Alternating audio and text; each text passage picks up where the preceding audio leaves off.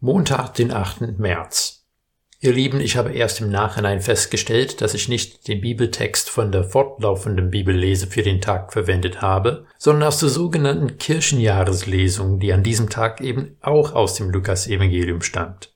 Daher ist der Text für diese Andachten nicht aus Lukas 19, sondern aus Lukas 14, die Verse 25 bis 27. Viele Menschen begleiteten ihn. Da wandte er sich an sie und sagte, wenn jemand zu mir kommt und nicht Vater und Mutter, Frau und Kinder, Brüder und Schwestern, ja sogar sein Leben gering achtet, dann kann er nicht mein Jünger sein. Wer nicht sein Kreuz trägt und hinter mir hergeht, der kann nicht mein Jünger sein. Warum muss Jesus immer wieder mal sowas sagen?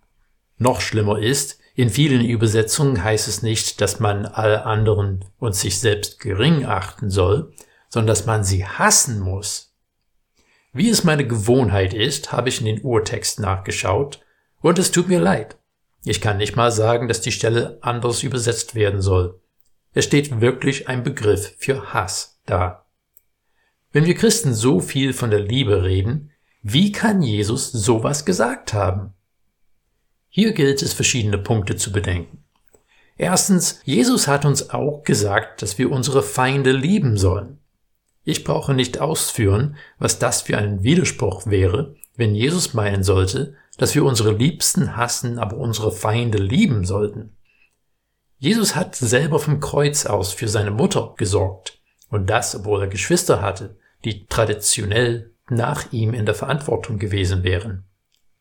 Jesus hatte auch an anderer Stelle gesagt, wenn unser Auge uns zur Sünde verführt, sollen wir es ausstechen, und wenn unsere Hand uns zur Sünde verführt, sollen wir sie abhacken. Aber in der Geschichte der Christenheit wurden diese Anweisungen nie wörtlich befolgt.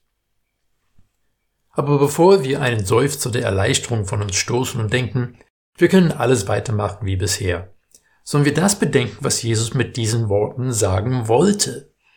In dem Abschnitt unmittelbar vor diesem Text, also in Lukas 14, 15 bis 24, erzählt Jesus ein Gleichnis von einem Mann, der ein Festmahl ausrichtet. Er hat die Einladung rechtzeitig rausgeschickt und den Gästen Bescheid gegeben. Er scheint sogar eine Art Fahrdienst eingerichtet zu haben, dass die Gäste zum Festmahl abgeholt werden. Aber alle geladenen Gäste hatten etwas Wichtigeres zu tun. Die Einladung hatte für sie keine Priorität. Jesus will mit diesem Text für heute deutlich machen, dass es nichts Dringenderes oder Wichtigeres gibt als die lebensrettende Botschaft vom Reich Gottes. Ein Kommentator hat es so ausgedrückt.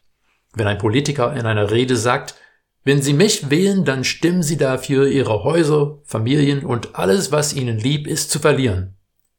Diese politische Karriere würde nur wenige Sekunden andauern. Aber wenn der Leiter einer Expedition sagt, wir haben einen sehr schweren und gefährlichen Weg vor uns, um lebensnotwendigen Medikamente zu Menschen zu bringen, die von der Außenwelt abgeschnitten sind, wir haben nicht genug Platz im Gepäck für persönliche Sachen und es ist gut möglich, dass einige von uns nicht zurückkommen werden. Dann hören wir das ganz anders. Deswegen hat Jesus seinen Jüngern auch immer wieder aufgefordert, die Kosten in der Nachfolge zu überschlagen. Wir können eben nicht einfach so weitermachen wie bisher. In der Nachfolge muss er die erste Priorität haben. Aber ich bleibe überzeugt, wenn wir ihn zur ersten Priorität machen, dann werden alle um uns herum davon profitieren.